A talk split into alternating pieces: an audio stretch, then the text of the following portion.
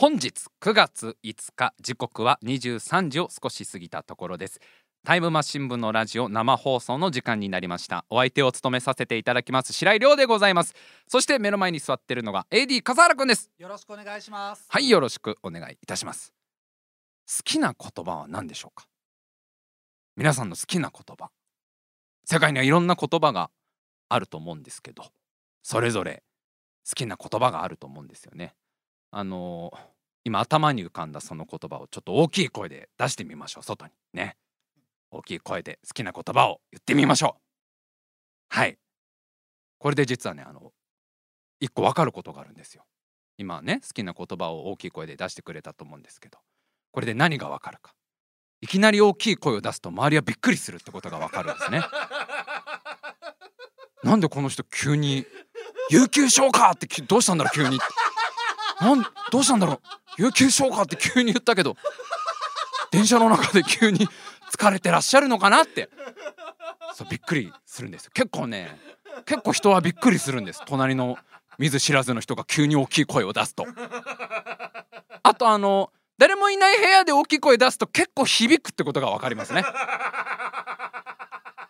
結構ねこ木造のアパートでも響くんだなってことがね定時退社っていう言葉が結構響くってことが分かる。そう好きな言葉を大きい声で出すといろんなことが分かるっていう。私の一番好きな言葉は何か。これはねさようならなんですよ。さようなら。ねさようならという言葉がねもうすごく好きでね。いやこれはもう本当にいい言葉だなと思うの。さようなら。さようであるならばだから。すごいよね。別れの挨拶でさようであるならばだよそういうことならって言ってんだよ。日本人は挨拶で。ね。そういうことならと言ってさ別れを告げる。いろんな気持ちがそこにあるわけだよ。本当は言いたいことがあったりとか本当は引き止めたかったりとか飲み込めないいろんな気持ちを無理に飲み込んでそういうことならってこうさようならって相手に伝えるっていう。本当に美しい言葉だと思って。あの昔読んだ本に書いてあったけどそんな風に別れの言葉を言うのは日本人だけなんだってね。そういうことならみたいな表現はこの世界広し日本だけらしくて。まあ他の国は例えば、えー神のご加護がありますように」とかね。あと「また会いましょう」とかあと「お元気で」とか。そういうふうにこうまあなんか相手のねその人生のその先のその先を祝うようなその先の幸せを願うような表現が多い中日本人はそういうことならここで別れをさようならと告げるんだっていうなんかそこにこう日本人のなんというかこううんちょっとした死生観みたいなものがこう出てるのかなっていう、うん、すごく素敵な言葉だなと思うんですけどあの、まあ、今週ちょっとまたあのさようならを告げないといけない。お化け煙さようならというねとても辛い別れをしないといけないんだよな。お化け煙がまさかの販売終了ですよ。あのお化け煙がみんな大好きお化け煙がなんとですねもう生産終了となっていて、えーもう残るは在庫のみだと。で在庫の方もほとんど売れてしまっているということでもうなかなか今手に入るのが手に入れるのが難しいと。いやあのねまあまあみんな知ってると思うけどお化け煙。なんならお化け煙出しながらこのラジオ聞いてくれてると思うから。いやいや衝撃ですよ。あのねまあ駄菓子屋さんとかでよく売っているなんかこうペラペラの紙みたいなやつですよ。でその裏側になんか謎の謎の糊みたいのがついていてでそこそれをこう指につけて指をつけたり離したりすると煙が出るというあのお化け煙が残念ながら生産終了販売終了になってしまったと。でこれ製造元は小林商店という会社が作っていたということなんですが、まあ、なんでなくなっちゃうのかこれがまあねまあ本当にまあそういうことならなんですよ。なんでなくなっちゃうのかというと、まあ、作られていたのが、まあ、高齢の方が製造されていたと。頑張ってこうね作ってくださっていたご高齢の方が製造されていたんだけどやっぱりちょっと年齢的なこともあり体力的にも厳しいということで、まあ、今回、えー、製品を作るのを、えー、やめさせてもらいますという話らしい。これはもう飲み込むしかないじゃん。それみんながそんなにもう煙らなくなったんだったら煙ろうぜでこっちも盛り上げられるけどこっからもう一回ムーブメント起こそうってできるけどまあね作ってる方がちょっと年齢的に厳しいっていうのであればまあまあしょうがないそういうことならさようならを告げるしかないわけですよ。いやもうね本当に子供の頃好きでねお化け煙ね一番最初にお化け煙で遊んだのは小学校3年ぐらいだったと思うんだよ。でこれ自分で買ったやつじゃなくてなんか友達が持ってきた駄菓子の袋の中に入ってたみたいな。でお化け煙っていうのがあるんだよっつって。でこう煙を出して楽しんだわけ。まあ初めて味わう世界の不思議だから。あれは。世界ってなんて不思議なんだろうと思わせてくれる一番最初の体験なわけですよ。あれなんで煙が出てくるのかよく分かんなかったじゃん。今もぶっちゃけよく分かんないじゃん。あれ何なのか。あれが一体何なのかあの煙が。あのねお化け煙の説明文いろいろ調べたらあの見つけることができてあの紙の裏に一応ちゃんと説明文が書いてあるわけ。ちょっと今日メモってきたんで紹介しますけどお化け煙の説明文。指先に薬を塗ってつけたり離したりすると不思議な煙が出ます。以上。すごいよねこれもうね。指先に薬を塗ってつけたり離したりすると不思議な煙が出ます。この説明文の何がすごいかっていうと不思議な煙が出ますって言い切ってるけど出てくんのあれ煙じゃないから。あれ煙じゃないから別に。ここがすごいよ。もう言い切言い切られちゃってるからこっちは。不思議な煙が出ますと出るかもしれませんじゃないの。煙のようなものが出ますじゃないの。とにかくつけたり離したりすると不思議な煙が出ますって。言い切られちゃってんのに出てくるの煙じゃないっていう。なんか何なんだろうあれ。なんかの接着剤なのか。何なのかよくわからないものが煙っぽい何かが出てくる。でもっと言えば別にお化けじゃないから。お化けでもないとこもすごいよ。でお化けが出す煙でもないわけよ。お化けもあんな煙出さないから別に。何一つこう真実がない中言い切られちゃうんだよ俺たちは。いやいやまあいろいろ疑問はあるかもしれませんが不思議な煙が出ます。素晴らしいよね。本当に素晴らしいよねこの説明文。いやもうでももうあのおもちゃは本当そういうものですから。ね。あのこうなんかこう薬ですよ。薬を塗ってで指をつけたり離したりしてでなんだかよくわかんないものが出てきてでそのなんだかよくわからないものを不思議だなって思う。そしてその不思議だなと思う気持ちを楽しむっていうおもちゃだから。あのこれ褒め言葉ですよ。皆さん褒め言葉ですよ。あんなに意味のないおもちゃはないんですよ。遊ぶ意味のないおもちゃは。だってそうでしょ。指をつけたり離したりして煙っぽい何かが不思議なものが出てきて不思議だなと思うその気持ちを楽しもうなんて。これっぽっちも意味がないわけですよ。これ褒め言葉ですよ。なぜならこれがお化け煙の素晴らしさですから。ね？ここが素晴らしいところなの。意味なんてないっていうのがお化け煙のいいところなの。素晴らしいところなの。お化け煙っていうのはものすごく大事なことを教えてくれてるわけ俺たちに。小さい頃から今もずっとずっと教えてくれてんの。それは何かっていうと意味なんてないってことよ。これはもうね世界の真理ですから。意味なんてないの。この世界に。この宇宙に。ね宇宙に意味はあるのだろうかなんてことを思う人いるでしょこの宇宙に意味あるのか？ないですよ意味なんて。宇宙に意味なんかあってたまるかって話でしょ。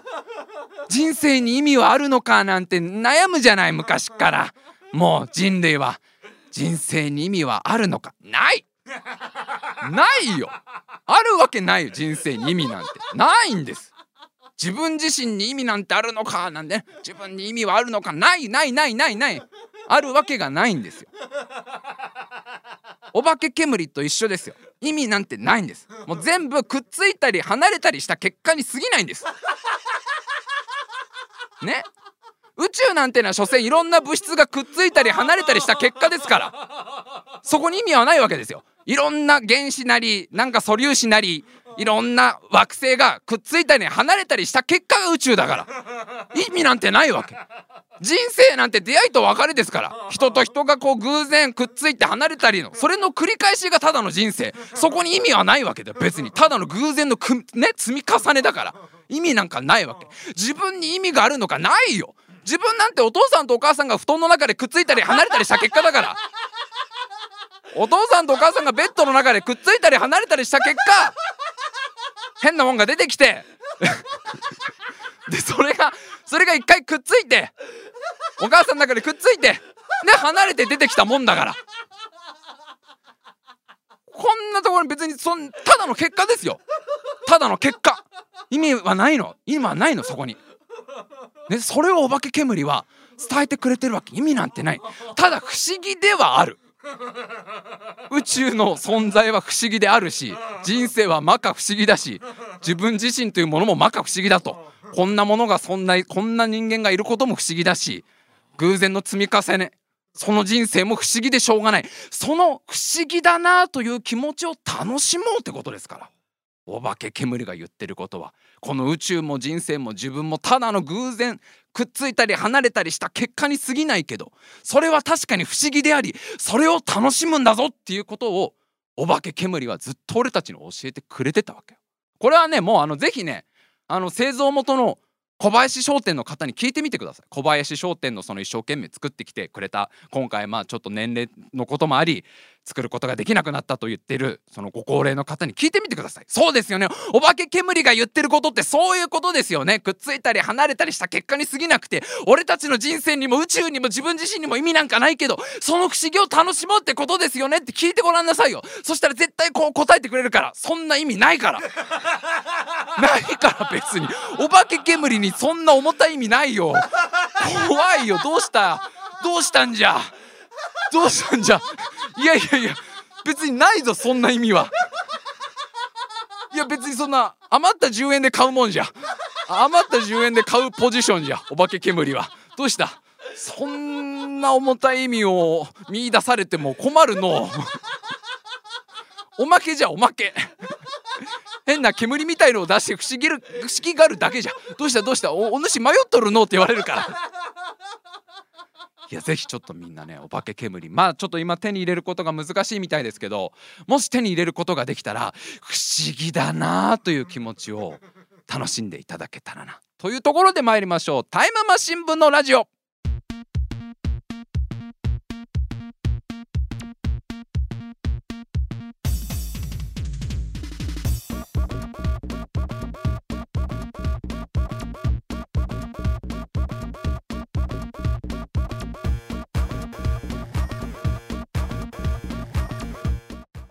今週も始まりました。タイムマシン部のラジオ。お相手を務めさせていただきます。白井亮でございます。そして目の前に座ってるのが AD 笠原くんです。よろしくお願いします。はいよろしくお願いいたします。さようならをね伝えなきゃいけない存在は他にもいっぱいいるんですよ。例えばねラーメンババアですよ。ラーメンババア。なんとラーメンババアも今年の8月31日で販売終了ということでこれもニュースで流れてましたね。ラーメンババア。へまあよく食べたけどねラーメンババアね。まあ駄菓子屋さん行けば大体どこでも置いてたよラーメンババア。あのラーメンババアも今年ついに終了ということで。あのーまあ私白井亮。1984年生まれですよ。ラーメンババア。1994年発売開始ですよ。ババアまさかの年下っていう問題があるんですよこれ。ラーメンババア年下かよ。なんかもうすごいあれなのかな？もう今年80とかなのかな？みたいな。ラーメンババアもいよいよ厨房立つのがしんどくてみたいな話かなと思ったらラーメンババアまだ26だって。全然若いじゃん。26でそんなババアって言っちゃダメだよ。ダメ。そんなんだったらもう俺たちなんかもうじじい超えて1,000人みたいな存在になっちゃうんだから。ダメダメダメ。いやいやいやラーメンババアまだまだまあね。26歳とはいえ。えー、ちょっと今回でおしまいということで。まあラーメンババアもやっぱりあれかな。ちょっと違うことをやりたいみたいなことなんじゃないの？やっぱ26歳でなって。26年間ラーメンババアやってきたけど。ちょっとそろそろなんとかここね置いてきた青春取り戻したいみたいな感じで。捧げてきたけど私はラーメンババアに捧げてきたけど本当は大学生活を送ってみたかったみたいな感じでいいじゃないここから大学入り直すのも。俺がタイムマシン部始めたの25歳だからいいんですよ。26歳なんかいくらでもまだ新しいこと始められるからね。これからだから全然。だラーメンババアだって全然もうなんかやってみたいことやった方がいいんだよそれはもうだから応援してあげてみんなラーメンババア見かけたら。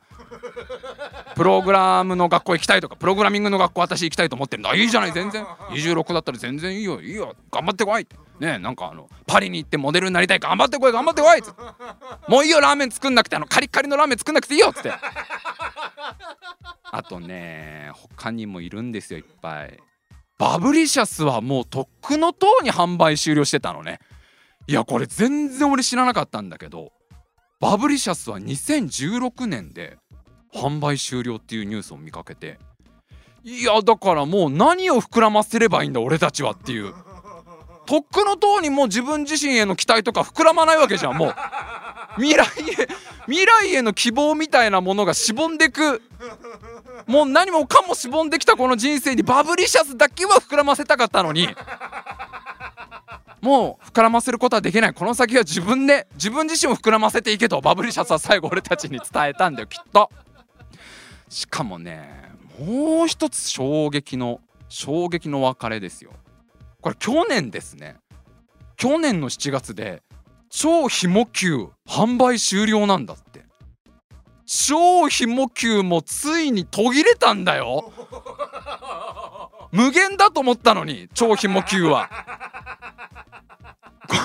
無限に続く道だと思ってたじゃんひも球って子供の頃。あれ実際1 2 0センチぐらいらしいね最長ね。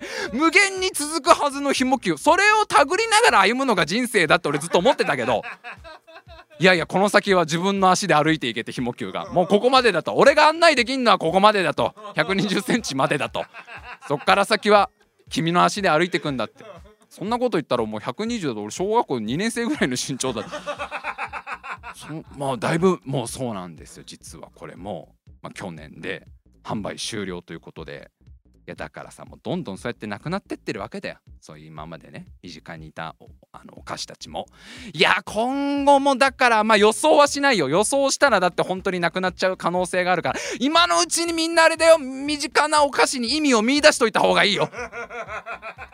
とんがりコーンとかに何か意味を見出そうぜみんなのみんなで。とんがいついつになってもとんがることは大事なんだみたいなのもうな何でもいいよ別にそこは。あのそれぞれ意味を見出せば。無理にでも意味を見出せば。意味なんてないんだから。ないんだったら無理やり見出せればいいんだから。あの全然関係ない話なんですがバットマン効果って知ってますか？バットマン効果これはねなかなか面白いもんでねしかもすごく実用性のあるものなんですよバットマン効果これはもともと2016年にアメリカのペンシルバニア大学っていうところで行われた、まあ、研究が元になってるんだと。バットマンはあのバットマンです。あのスーパーヒーローのバットマン、バットマン効果。まあこのペンシルバニア大学でどういう研究があったかっていうと、子供たちの集中力に関する研究なんだと。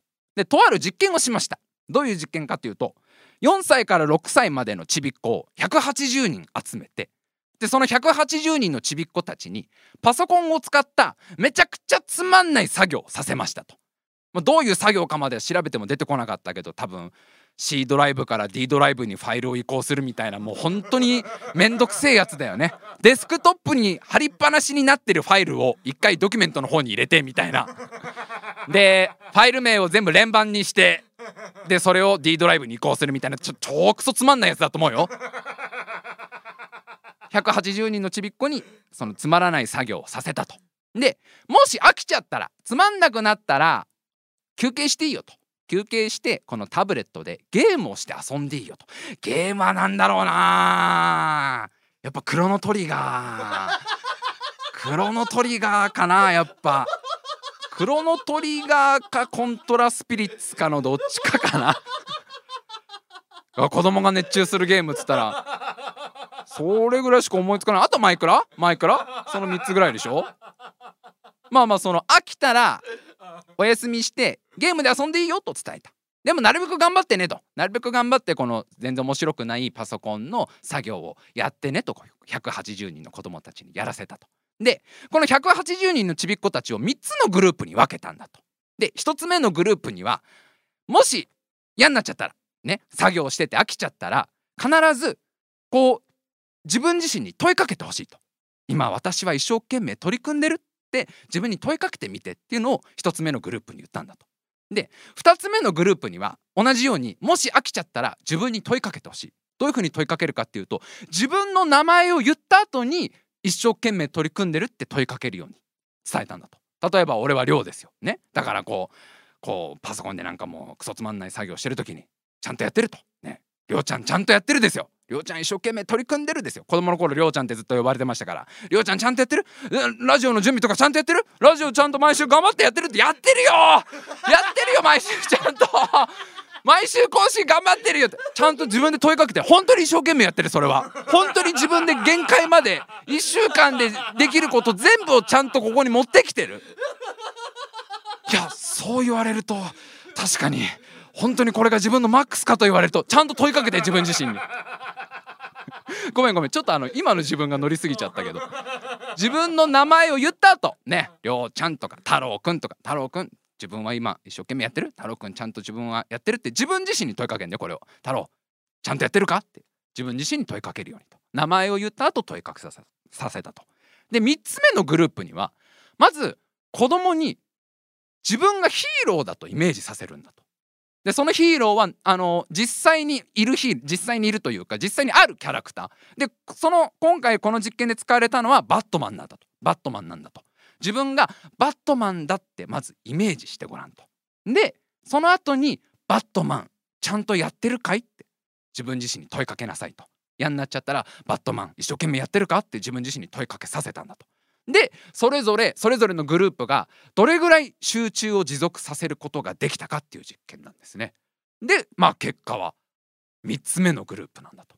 自分自身がバットマンだと思った子供たちねバットマンだってイメージした子供たちがまあ作業してて飽きてきたらバットマンちゃんとやってるかって自分自身に問いかけるとそこから集中力がちょっと回復して一番集中を持続することができたこれがバットマン効果なんでこういうことが起きたかっていうと、まあ、その時のまあね偉いその研究者の方がおっしゃってたのが要はこれはヒーローをイメージすることでそのヒーローが持つストイックさだったり勤勉さだったりそういうこうまあ一種のパワーだよね。そのパワーを自分のものだって錯覚できるんだと。まあちょっとした自己暗示だ。自己暗示だよね。自分はバットマンなんだって言い聞かせることによってバットマンっつったらもう超ストイックだから超勤勉だからそれをまるで自分のもののように使うことができる。これがバットマン効果。だからもしその集中力が続かないとかさなかなかこう飽きちゃうとかそういうことがあったら自分を一回まずスーパーヒーローに置き換えてみるんだと。バットマンでもいいしもう何でもいいよ。そのね思い浮かべるヒーローでもいいから。まあバットマンが一番いいか。やっぱバットマンだと思って。こう本当にバットマンちゃんとやってるか。バットマン頑張ってるかって問いかけると頑張れるんだっていう。是非皆さんあの今日から使っていただけたらなとただちょっと問題がありましてバットマンがどのバットマンなのかっていう問題がこれあるんですよ。あのまあ我々日本人にはバットマンのアメコミってそこまで身近じゃないでしょ。アメコミ好きな人はもちろんいるだろうからバットマンの向こうのアメコミ読んでる方はいらっしゃると思うけどじゃあまあみんなが読んでるかって言われるとまあなかなかそういうわけにはいかないじゃない。だからまずアメコミはそんなに身近じゃないでしょ。じゃあバットマンのアニメやってるかっていうとアニメやってないじゃないこれ。バットマンのアニメ昔はやってたかもしれないけど今やってないでしょ。で一番日本人がイメージしやすいバットマンって映画のバットマンになる。映画のバットマンをイメージすればいいんだと思うでしょ。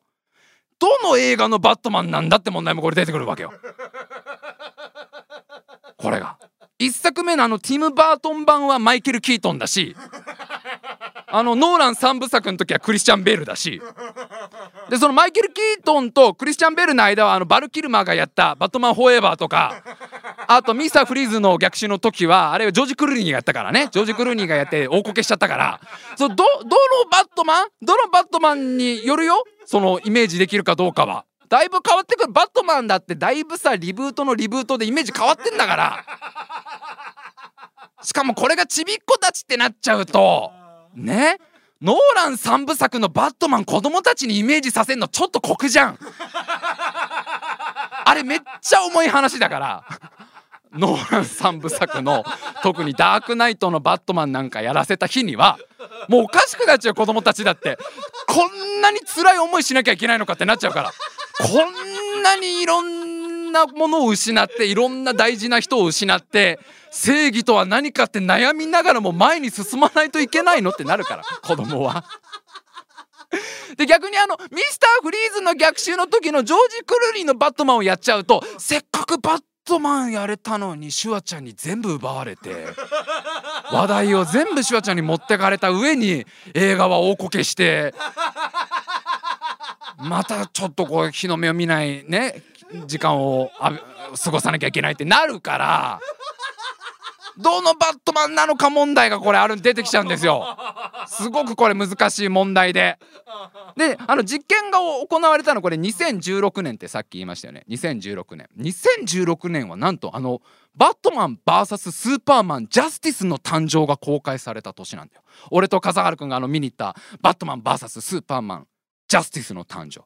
あの時のバットマンはベン・アフレックだから。ベン・アフレックといえばねあのアルマゲドンとかで有名なあのイケメンですよ。監督としても成功してるベン・アフレック版のバットマン。ベン・アフレック版のバットマンを子供たちにイメージさせるのもこれまた酷なんですよこれ。見てない方はねちょっと何のことか分かんないかもしれないですけど。あの、バットマン VS スーパーマンに出てくるベン・アフレックが演じたバットマンはあの若狂ってるんですよね。あの、若干そのスーパーマンに対する逆恨みがひどくて。スーパーマンとバットマンをなんとか戦わせようっていう映画だからそのバットマンちょっと正気を失っちゃってるバットマンなのよ。もう全部スーパーマンが悪いみたくなっちゃってるバットマン。それを子供たちにっていう問題があるしあとあの時ね俺は大好きなんだよ。ベン・アフレックが演じたバットマン。あのちょっと持っている狂気と。あと中年男性感ね。バットマンはバットマンでももうちょっといろいろ体も痛めてる。おじさんなわけ。体型もちょっとねこうずんぐりって感じで。その中年の悲哀みたいのも出る。あのバットマン大好きなんだけど当時はこれ賛否両論だったんですよ。ベン・アフレックのバットマンっていうのは。で、バットマンファンたちが、そのベン・アフレックを下ろせっつって、抗議運動みたいの起こしちゃったりとか、結構いろいろ揉めて、ベン・アフレックもまあ、傷ついたんですよ、これ。ベン・アフレックの有名なインタビューがあってねあのベン・アフレックがインタビュー受けながらインタビュアーにあのバットマンがあんまりちょっと今回評判良くないみたいですけどって言うとどんどん顔が曇ってくわけ。クラークで横にいるスーパーマン役の俳優の人がすごいフォローすんの。いやいや彼の演じたバットマンはすごくあの内面が深くてとか言いながらもうベン・アフレックの顔がどんどん曇るって。あのバットマンを子供たちにイメージさせるのか問題これ。世界中のファンから叩かれて。で実際出たバ、ね、映画の中では狂気をはらんだバットマンみたいなのをそんな思いを抱えながらパソコンでクソつまんない作業しなきゃいけないのこれ。これはだからねバットマンどのバットマンイメージするか問題っていうのはこれ出てくるからちょっとこれはバットマン効果と言いながら模索しないといけない他のものを。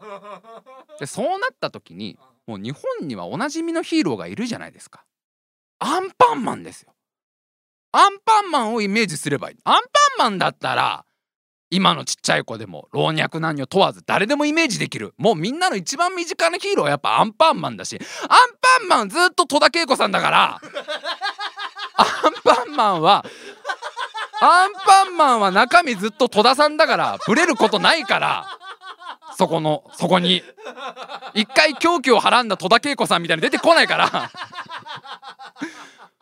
ねずーっとアンパンマンだからやっぱアンパンマンは。だからアンパンマンをイメージしたそのアンパンマン効果を狙えばアンパンマンだってすごいストイックだし真面目だしね頑張り屋さんだし。あとねアンパンマン効果のすごくいいところはねもし集中力が途切れてきてねこう作業に疲れてちょっと集中が途切れてきたなってなったらもう大丈夫で新しい顔イメージしちゃえばいいんだから。もう新しい顔交換してもらったと思えばいいんだから。新しい顔来いっつってポンって。あのバタコさん心の中にバタコさんを置いてちょっと心が折れてきたら新しい顔よっつって投げてもらえばいいんだから。そしたらもう脳の中全部リフレッシュだからね。疲れなんか完全に吹っ飛ぶし。あと例えばもうさもう悲しくて悲しくてしょうがない時ですよ。もうね。涙で顔が濡れて力が出ないみたいな時あるでしょ。もうどうしどうしようもな涙で。涙でぐちゃぐちゃになって頑張ろうと思っても力が出ないってなった時も新しい顔をイメージすればうん、今日から違う自分だし今日から違う自分だから大丈夫。今日から違う自分だからって言い聞かせられるから。アンパンマン効果これ最強ですから。もうあれだから CM 開けたら別人なんだから。それまでの古い記憶なんか全部リセットできんだから。はいもう俺別人。もう俺今日はだって新しい顔だもんって。あれでしょ？いろんな人にいろんな顔を使い分ければいいんでしょ？こうやってって。強いよ処世術としても完璧だよアンパンマン効果。これぜひちょっとみんな実践してほしいなアンパンマン効果な。でさアンパンマンちょっと気になってさ最近のアンパンマンどんな感じなのかなと思ってちょっと調べてみたんだよ。全然見てないじゃん俺たち。あんなに見てたのに。あんなに好きで見てたのに。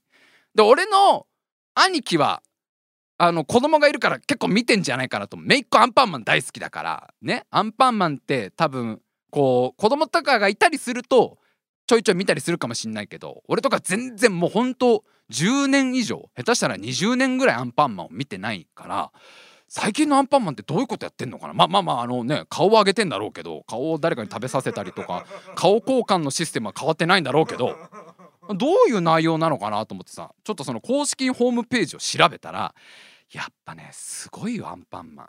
あのなんだろう。攻め続けてるね。アンパンマンってね一番やっぱ前衛的だよね。この日本の中でね。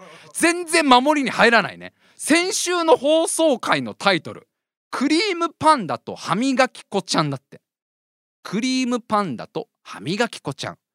歯磨き粉ちゃんって誰だよって話じゃんまず。ね。歯磨きマンっていたじゃん。だって俺らの。俺らには。歯磨きマンが。歯磨きマンとは別に歯磨きマンをちょっとちっこくして女の子っぽくした歯磨き粉ちゃんってのが今いるんだって。全然知らなかったけどこんなの。いつの間にかその新しいキャラクターとして。いやいや一緒なんだよ。歯磨き粉ちゃんと言いながら手には歯ブラシ持ってんだよ。で歯磨き粉ちゃんってのが出てきてんのいやーそこはやっぱり歯磨きマンでしょ。だって歯磨きマンに含まれてんじゃん歯磨き粉は。歯磨きマンっていうのは歯磨き全部でしょ。ね。だからカテゴリーなわけじゃん歯磨きという。俺たちは歯磨きマン派だから。ああのもしねあのこの放送ちびっこが聞いてたらちょっと前半のあのお父さんとお母さんがくっついたり離れたりとかあの辺ちょっと一回忘れてもらってあの辺は何でもないよ。あの辺は何でもないから。何でもない話をおじさんしちゃったから。もしねあのこの放送ちびっこの子が聞いてたら一個だけおじさんから伝えたいことがある。あのこれはちょっと覚えて書いてほしい。歯磨きマンの言うことは絶対聞いといた方がいい歯はマジで大事にした方がいいから。いや本当にもうあのマジで35とか過ぎるとね本当に歯痛み出すよ。で歯痛いの辛いよ。あのもうあれで歯茎に麻酔とか嫌でしょ？そういうの治療のために。大変なんだから歯痛めてからだと。だからね歯はマジで歯磨きマンが言うことは真理だからあれは。歯磨きちゃんとしようねみたいな。あのー、世の中ねアンパンマンほど単純じゃねえよ。確かに。そんな善悪で片付く問題そうそうないよ。そんな二元論でできてないからこの世の中は。そんな正しいと悪いの間にグラデーションがあるわけよ世の中は。ただ歯磨きマンが言うことは絶対だからこれはちょっとちびっこのみんな覚えて帰ってほしいな。あのいやいやいやわかるわかる。めんどくさいよな。めんどくさい。めんどくさいとも歯磨きマンの言うこと守るのは。でも言うこと聞いとけ。あの人の言うことだけは聞いとけ。間違いねえから。あの人の言うこと間違いねえんだよ。カバオくんの言うことなんか無視していいんだよ。歯磨きマンの言うことだけは無視。もう全部ちゃんと言うこと聞いとけ。別に歯磨き粉ちゃんってのが出てきてるっていうさすごくね？先に歯磨きマン出しといて後から歯磨き粉ちゃん出すっていうこのもうな守りに入らないよね。だもうこうなったらもう何でもいいわけじゃん。歯ブラシマンとか出してもいいわけでしょもう。歯ブラシマンも別に歯ブラシ持ってっけど歯磨きマンは。だって歯磨きマンのボディが歯磨き粉なのに歯磨き粉ちゃんを出していいなら歯ブラシマン出すでしょ。で歯ブラシマンコンパクトヘッドも出すでしょ多分。コンパクトヘッドあるでしょあの奥磨きやすい。歯ブラシマンコンパクトヘッドだよだから。出さなきゃダメでしょそりゃ。あと部分用歯ブラシマンだよ。あのもう部分用歯ブラシすごい便利だからこれ使っといた方がいいよみんな。部分用歯ブラシ使ってから俺めっちゃ歯医者で褒められるから。部分用歯ブラシマン。ね？いや出さなきゃやっぱ。あと歯間ブラシ坊やね。歯間ブラシ坊やも。歯間ブラシ坊やも出さなきゃダメだしフロスガールも出てくるでしょもちろん。リステリンキットも出てくるでしょもちろん。で全部いいで細分化してんだからその辺を。だって歯磨き粉ちゃんが許されんならそうじゃん。今までは歯磨きマンがそれを全部まとめて「はいじゃあ次は歯間ブラシ使うよ」とかね「はいここは部分用でやろうね」とか。最後仕上げはリステリンだとか言ってたの。全部キャラにしていいなら。まあ、でも最終的に一番大事なの定期検診ちゃんだから。定期検診ちゃんはあの本当にマジで大事だから。定期検診ちゃんは本当に一番大事にした方がいい。あの日頃はね歯磨きマンの言うこと聞いといて思い出したらちゃんと定期検診行った方がいいから。これもおじさんからの約束だから。すごいよな。そんなキャラ出してんだなと思って。で気になってさ他にもどういうどういうエピソードあったのかなと思ってそのアンパンマンのホームページ見ると一応過去の放送のタイトルとその簡単ななんていうのこういうエピソードでしたみたいな載ってるからずっといろいろ見たら8月7日放送回食パンマンとバルーンアートさんだって。バルーンアートさんってもうすごいカテゴリーじゃん。だってもうバルーンアートさんこれ見たら本当にバルーンアートなの。バルーンアートでできた体を持つバルーンアートさんがバルーンアートをするの。えもうそれ何どういうことなんだ？みたいな。だって人間が人間を作るみたいな感じになってない？それって。それは大丈夫なの？その扉開けちゃってみたいな。でこうなってくるともう何でもありじゃん。もうバルーンアートさんが OK なら。油絵さんとかでもいいわけでしょ。バルーンアートっていう大きい大きめのそのカテゴリーでもいいなら。さっきは逆パターンだよね歯磨きマンっていうカテゴリーを先に作っといて歯磨き粉ちゃんっていう細分化したものを出すなら先にそのでかいさバルーンアートさんなんて大きいのが出てきたらもう油絵ちゃんも油絵さんも出てきていいでしょもうパッと見抽象画みたいな 見た目が完全に抽象画でもう口癖があの「アンパンマン私に何が見える?」っていう「アンパンマン私に何を見出す?」みたいな感じで聞いてくるで全部ひっくるめてもうアートさんでいいわけじゃん。難しい問題になるからなでもこれね。どこからがアートでみたいな話になるからこれは。アートさんが出てきちゃった時に果たしてそのねジャムおじさんウィズ愉快な仲間たちで太刀打ちできるかっていう問題あるよね。アートさんわしはアートには詳しくないんじゃみたいな感じでアートさんが出てきた時にちょっとみんなの手に負えない感じが大丈夫かな？誰かそう審美眼みたいなものがあるのか問題があるからすごいよね。2月7日放送回プリンちゃんとねむねむおじさんだって。いやもうさねむねむおじさんってさおじさんは大体眠いからおじさんって大体眠いのよ。このこの今喋ってるおじさんも1日の8割眠いから。あのねむねむおじさんはもう大丈夫なの？それキャラとして。ねむねむおじさん許されんの？だってそれあれじゃん。昼過ぎに起きたおじさんじゃん。休みの日に1時半ぐらいに起きたおじさん。つまり明日の俺じゃんこれ。あー眠とか言いながら起きてくる。でそのあー眠っつって起きてきたおじさんが冷蔵庫開けて「あプリンちゃんまだあるじゃん」って言ってるだけじゃんこれ。おじさんの日常じゃん。プリンちゃんとねむねむおじさんは。めっちゃ気になるよねこの話。ねむねむおじさん大丈夫なんだ。いやいいんだもん。アンパンマンは全てが許されてるから。すごいよな。で6月19日の放送回もねちょっとこれも気になるタイトルで。カレーパンマンとジャムおじさん。今更そこの2人絡ませんの？カレーパンマンとジャムおじさん。でこれ放送内容が本当に簡単に書いてあるんだ。こういうお話ですって。で書いてある文言がすごいんだよこれが。カレーパンマンとジャムおじさん。カレーパンマンとジャムおじさんの2人が大ピンチに以上なのよ。それ以上書いてないわけ。カレーパンマンとジャムおじさんが大ピンチにって書いてあるだけなの。どんな契約関係で揉めたのかなみたいな。もうそういう話しか思いつかなくない？今更この2人が揉めるってなったら契約の問題みたいな。なんかまああったんでしょいろいろ。ギャラとか。ギャラとかそのね出番の問題とか。なんか自分だけ待遇が悪いみたいなことを。ジャムおじさんに訴えるみたいな。そういう話かなとかしか思わないじゃんこんなの。だってもう何何年もやってきてるわけじゃんあそこら辺はあの辺のファミリーはファミリー内のそういう構想もなくジャムおじさんをおじきに置いてアンパンマン若頭にして仲良くやってきたわけじゃんあそこは。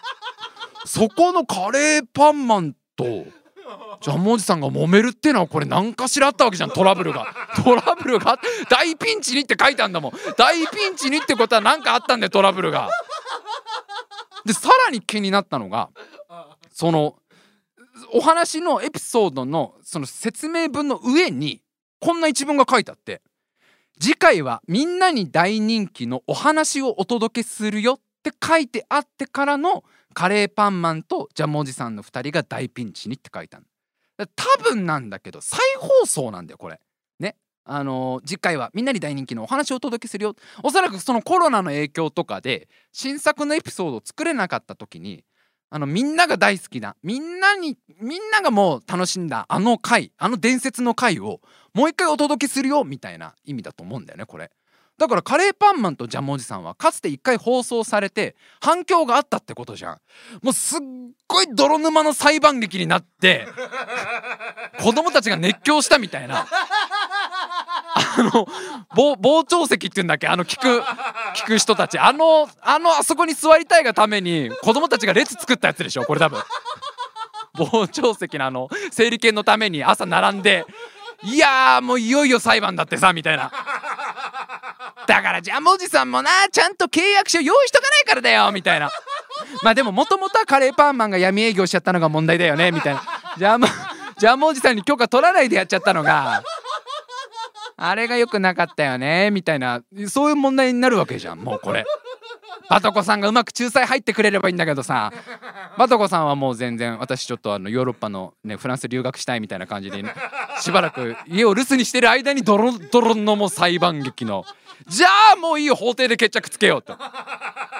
でジャムおじさんもその目にかかったカレー拭いながら「おーおーそこやろうじゃないか。そこあまさかカレーをかけてくるとは思わんかったよわしも」みたいな「あやろうじゃないか。大人として決着つけよう」みたいな。でそれその回がまあ斬新ってことで法廷ドラマだからね。法廷ドラマってやっぱ人気あるから。ごいよな。これどんな話だったのかがもうめちゃくちゃ気になるよね。カレーパンマンとジャムおじさんね。いやだからやばい。やっぱ定期的にチェックしとかなきゃダメだよアンパンマン。まだまだやっぱ攻めて攻めてきてんだよ。ブレねえよあの人たち。あの人たちやっぱり。あの人たちやっぱり守りに入らねえな。ちょっと学ばないとな。はいといったところで、えー、メールまだまだ募集しております。現在募集中のメールはまず怖い話ね。日常に起きた怖い話。でもう一つが2025年に開催される大阪万博で、えー、出展されるもの。もしくはなんかこう催しですよね。何をやるかっていうのを予想して皆さん送ってきてください。メールアドレスはタイムマシン部 at gmail.com タイムマシン部 at gmail.com でございます。皆様からのメールお待ちしております。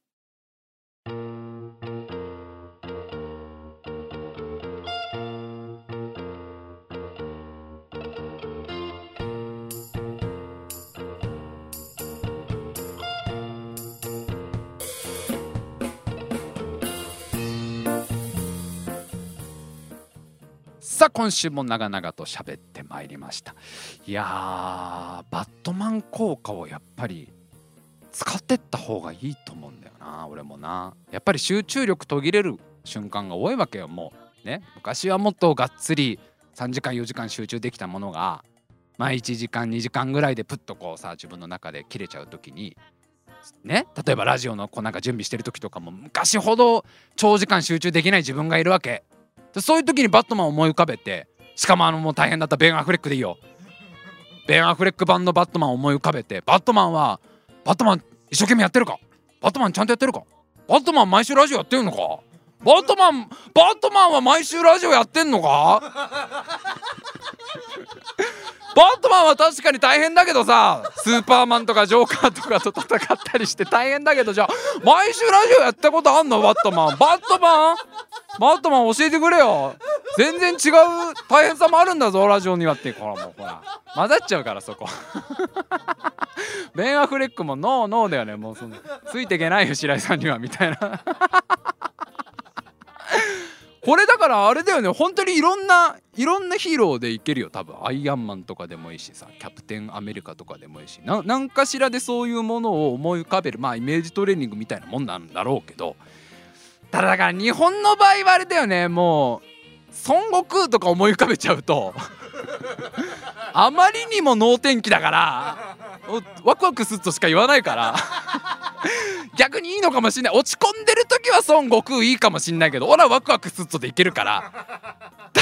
もうちょっと将来のこと考えなきゃなっていけない時にね考えなきゃいけないなって時に孫悟空思い浮かべちゃうと 強えやつ出てくるかなみたいなことしか思い浮かべないから そこはちょっとヒーローチョイスはね考えた方がいいですけどね。はい、えー、タイムマシン部のラジオは毎週生放送でお送りしてます。毎週土曜日23時から、えー、タイムマシン部の YouTube チャンネルで聞くことができます。ぜひぜひ皆さん生放送で一回聞いてみてください。そして他にもタイムマシン部はいろんな活動をやっております、えー、まず毎週日曜日夜20時からはですねタイムマシン部の迷路という私が迷路を書きながらブツブツ雑談をする番組、えー、毎週水曜日22時からははタイムマシン部の大会議という大喜利番組をこれこれも生放送ですね。で全部タイムマシン部の YouTube チャンネルで、えー、見ることができますのでぜひぜひ一度遊びに来てください、えー、そしてまだあの T シャツね売ってますから、ね、これは販売終了これは販売終了になってないですからね。タイムマシン部のオリジナルグッズはすずりというサイトの中で売ってますのでぜひぜひ皆さん、えー、お買い求めください。それでは今週も最後までお聴きくださいましてありがとうございました。また来週!